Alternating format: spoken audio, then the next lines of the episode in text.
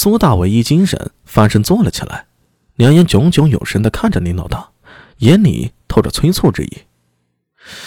哎，妈了个脖子，老子信你个鬼！你还蠢？说不说啊？哎，说了说了说了，别催别催。林老大咬了咬牙，我属于金王。金王便是李唐宗室李元景。林老大作为牢头，自然不是直接听命于金王，中间有的是金王的人来做联络。但从派系这条线来说，他属于金王李元景势力的外围。不过，据说自从澡堂生意火爆之后，林老大似乎也被金王注意到了，所以在这个圈子里的地位有所上升。呃，阿米，林老大有些奇怪的看着苏大伟，却见他瞪大了双眼，两眼失去了焦距的样子。怎么？难道一个金王的名号就把阿米给吓到了？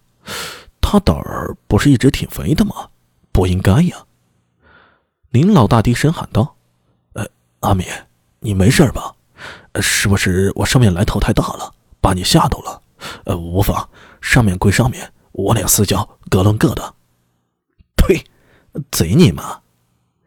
苏大为呸了一口，把嘴里的草根吐了出来，冲着林老大说道：“老林，你现在要信我，现在就跟今晚划清界限，离他越远越好。”什么？你什么意思啊？林老大急了，用力拍了拍牢门，发出哐当声响。你把话给我说清楚。苏大伟仰天翻了记白眼，这话没法说清楚啊。他能提前用普王红这件事儿跟林老大打赌，难道还能把谋反的事啊提前告诉林老大听？涉及这件永辉三年的大案，纵然是跟老鬼归建超、跟钱八指。跟聂苏和周良他们，苏大为都绝不计吐出半个字儿。抄家灭族的大罪，谁沾上谁死啊！换句话说，知道的越少，对他们反而是一种保护。林老大，做兄弟一场，总之你信我，就照我的话去做。苏大为低声喝道：“啊，多的就不说了，你出去，让我亲一见。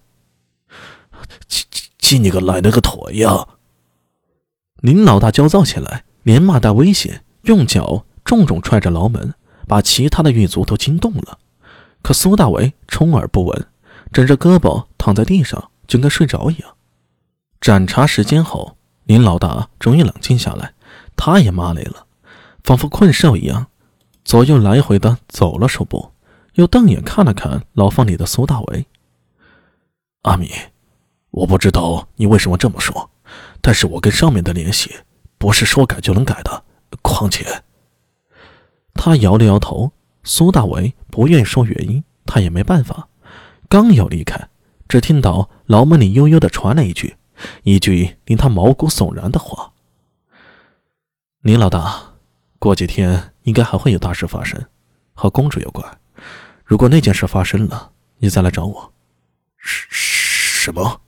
什么公主？什么事儿？阿米，你给我说清楚。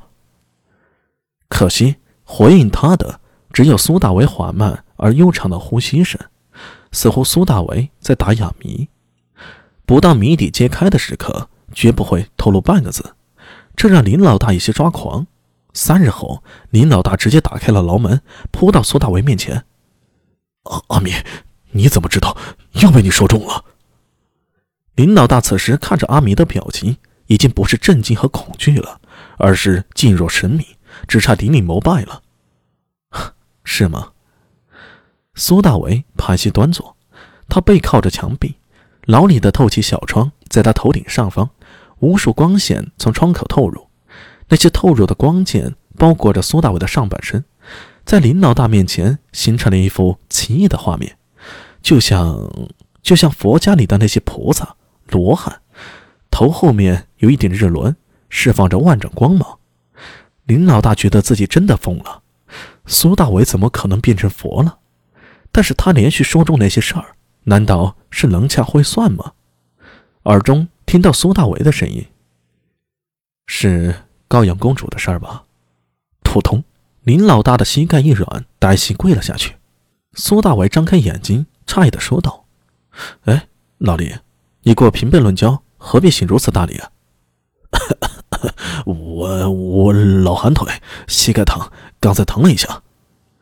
林老大涨红着脸，双手抱着膝盖，强行解释。不过他这个动作，怎么都像是军中单膝跪主帅，给苏大为来了个大礼。阿阿米，你还知道些什么？林老大此时再看着苏大为，已经不像是过去看兄弟的眼神了，而是看到一个能掐会算，有可能是神棍，也有可能是神明般的存在。眼中除了敬畏，还是敬畏。他舔了舔嘴唇，敬畏的同时，还携着一丝对未知之事的好奇与渴望。他想起苏大伟上次跟他说的，要离金王远一点，没有了的心里一颤，该不会又被阿米这张乌鸦嘴给说中了吧？第六百一十三集。